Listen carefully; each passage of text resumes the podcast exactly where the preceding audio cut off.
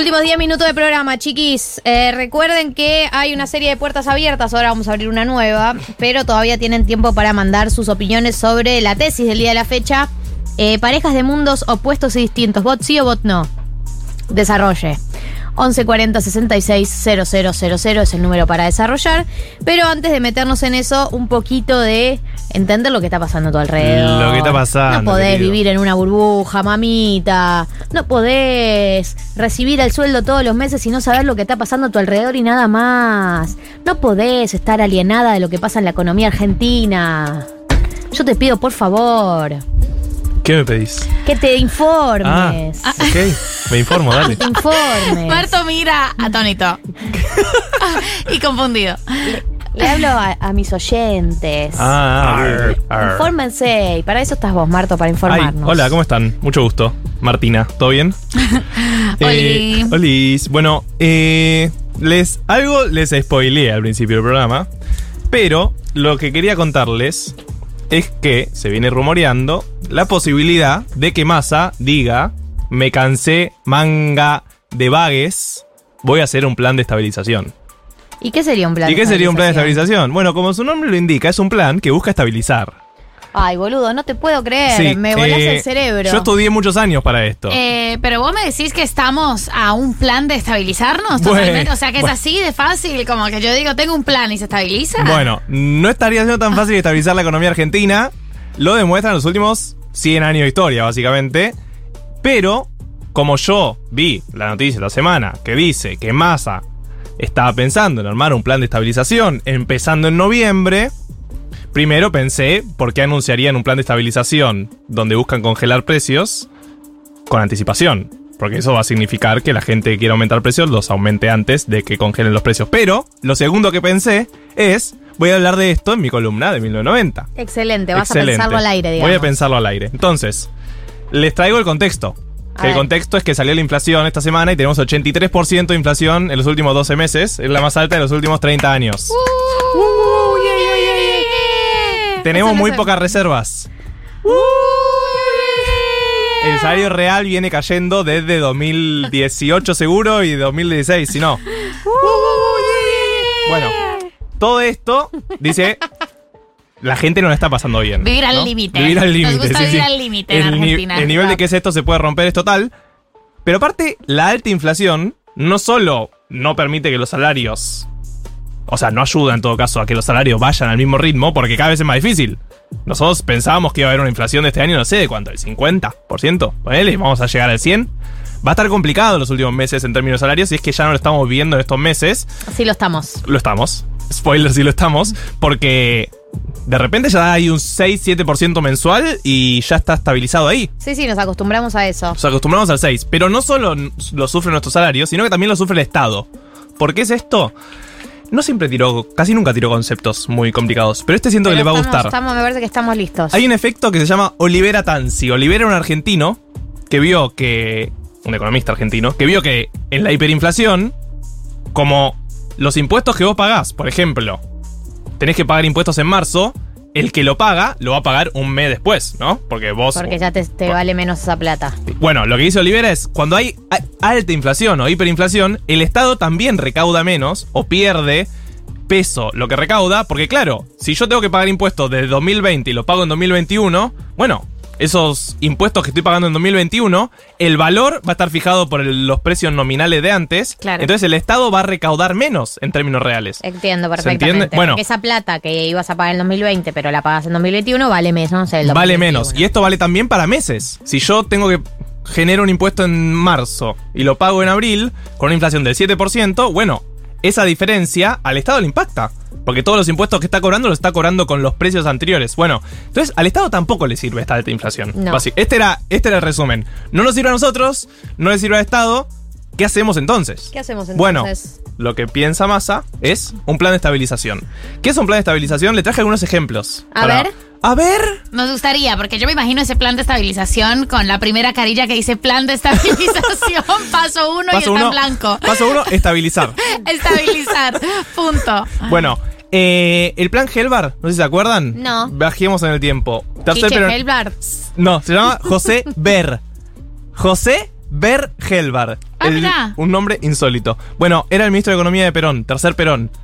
Lo que dijo fue, bueno, hagamos un pacto social firmado famoso entre pacto social. famoso pacto social firmado entre sindicalistas y empresarios, del cual Cristina en los últimos años incluso ha nombrado Viene hablando mucho. viene hablando de eso. bastante, que fue un aumento inicial de salarios. O sea, le damos como a precio de hoy, como si te dijera 10 mil pesos, 20 mil pesos a todos. Pero por dos años deja de haber aumento de precios y deja de haber paritarias. Es el meme de los Simpsons. de- Ah, de- de- deja de haber paritarias también. Claro, Ah, es un montón. es un montón. Bueno, ¿qué pasaba? Era Perón. Estaba Perón en el gobierno, tenía poder político, como se Y, imaginan. y no teníamos cual- la inflación que tenía. No había tanta inflación. Al principio funcionó porque bajó la inflación anual del 60 a menos del 20. Pero claro, hubo dos problemas muy importantes. Primero, la crisis del petróleo de finales de 73, que acá con Gali siempre hablamos de esa crisis. A mí es una crisis que me afectó mucho en lo personal. Sí, siempre decimos lo mismo. Eh, y después, otro tema importante, que se muere Perón. Y entonces, sí, Claro. claro, o sea, yo primero le dije El a todos...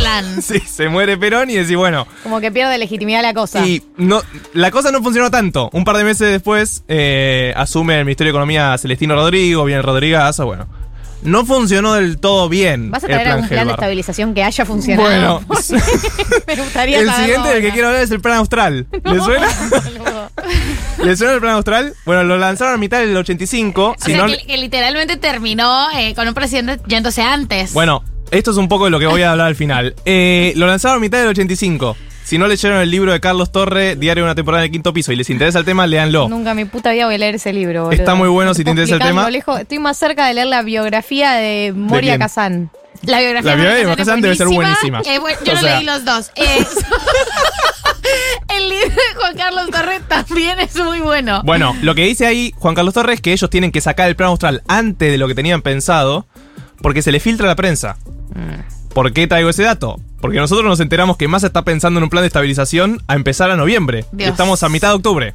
O sea que cualquier empresario que dice, che, en un mes me congelan los precios, dice, bueno, voy a aumentar ahora. Igual hay que decir que los empresarios ante casi cualquier cosa deciden aumentar. Es tipo, uy, está Bueno, nublado pero- y mejor aumento por las dudas. Pero tratemos de no dar Realmente excusas. gente muy miedosa, se ve gente con mucha precaución, porque casi cualquier circunstancia de la Argentina le genera el deseo de aumentar Sí, sí, los no, precios. yo entiendo lo que decís, te doy la derecha ahora. Si vos le decís, si se empieza a circular que en dos semanas se congelan los precios, y no le estás dando una mala excusa para que aumente, la verdad. Ok. Bueno, eh, ¿qué pasó con el plan austral? También al principio funcionó. El plan austral también tenía congelamiento de precios y congelamiento de salarios, pero no tenía un fin, no tenía un punto límite. Decía, bueno, empieza ahora y no sabemos cuándo termina. Bien. Al principio funcionó, en los primeros meses bajó una inflación mensual del 30% al 2%. Es un montón, bajó. U- tuvo un año bastante bueno, pero pasaron cosas. Ya empezaba a haber tensiones lógicas de salarios que querían que crezcan y el Estado tenía que aprobar estos aumentos de salarios o aumento de precios. Eh, y poco a poco la rueda se fue volviendo a girar, fue volviendo a girar y ya al año y medio ya estaban de vuelta en una inflación mensual del 20%. Un poco lo que estamos viendo con estos planes de estabilidad es que tal vez al principio funcionan, el problema está siendo en el medio o el final, ¿no? Porque Nada más y nada menos, ¿no? O sea, el momento en el que, en el que tiene No. que surtir el o efecto. sea, el plan como plan, digamos, el momento en que se presenta papel oficialmente. funciona. yo entiendo su punto, pero ustedes piensen en el contexto actual.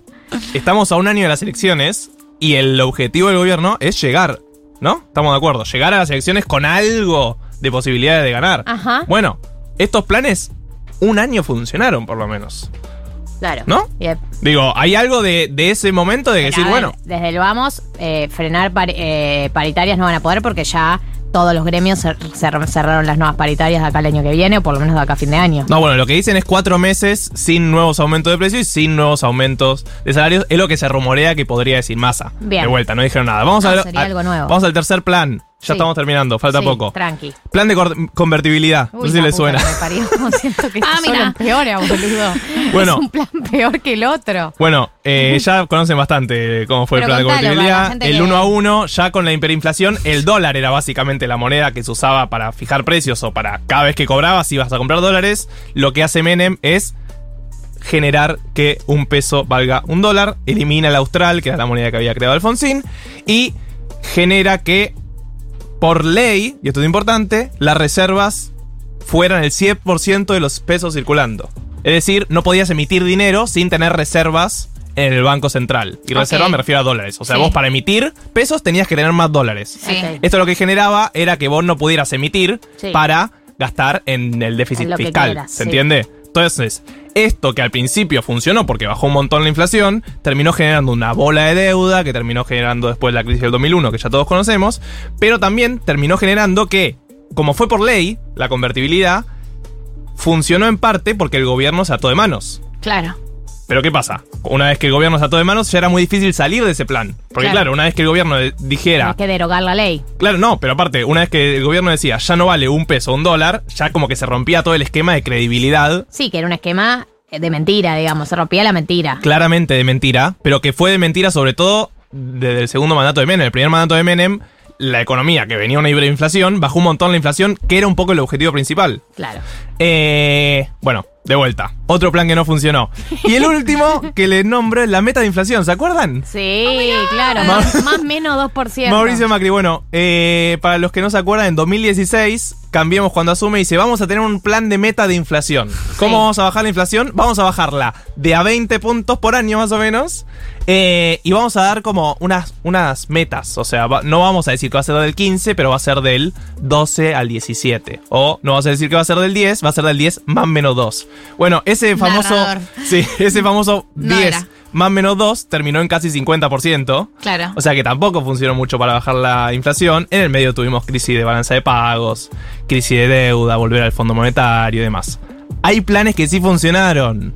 Atención, en otros países. Ah, ah. Crisis Argentina. Claro, Aquí no hay porque si, receta económica que si el plan de estabilización realmente, hubiera funcionado, seguiríamos en ese plan de estabilización, básicamente. Claro. Seguiríamos Claro. viviendo eso. Bueno, sí hay casos un poco exitosos, como puede ser la salida del 2001, ¿no? Hay algo de que un poco ponerle que funcionó eso. Pero bueno, el plan, el plan real en Brasil es bastante famoso. Después está este documental que se cantó a todas las palomas de Cambiemos sobre cómo Israel bajó la inflación en los 80.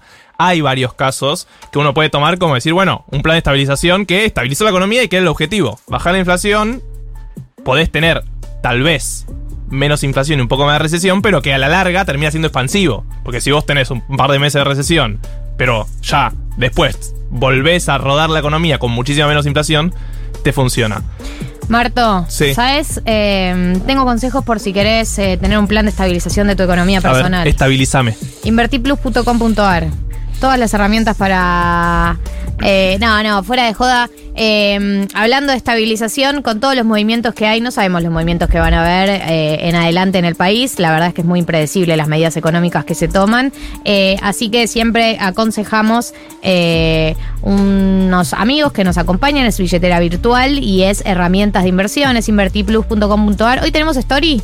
En las stories de Futurock, ok, pueden encontrar ahí el link para entrar a la página. Yo lo recomiendo porque eh, podemos en la semana que viene volver a hacer qué hago. Dale. Porque eh, frente a toda esta incertidumbre de medidas de inflación, de expectativas, de paritarias, de todos estos términos de los que hablamos acá, bueno, el que tiene la posibilidad de ahorrar aunque sea un puchito de su salario, está bueno que sepa qué hacer para que no lo deje quieto en la cuenta del banco que pierde por adquisitivo mes a mes. Y por eso recomendamos siempre Inverti Plus que además tiene sorteos mensuales eh, de órdenes de compra de Frávega para los participantes, tiene el dólar más barato del mercado, tiene herramientas que Marto ha explicado en el glosario financiero y pueden buscar ahí, en la playlist de Spotify glosario financiero, si no saben lo que es un CDR o no saben lo que es el dólar MEP.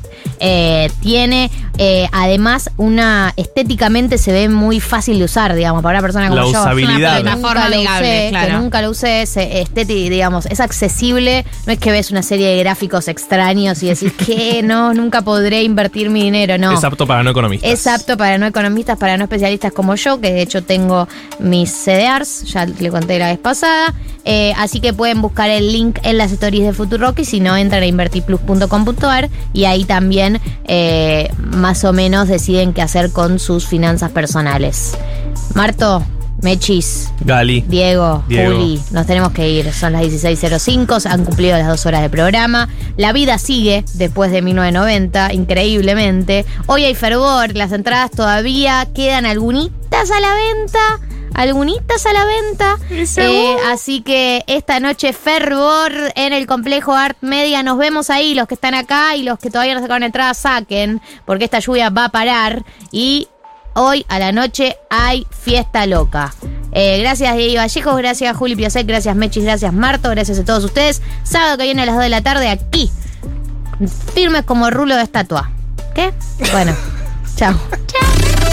Galia Moldavsky, Martín Slepsuk, María del Mar Ramón. 1990.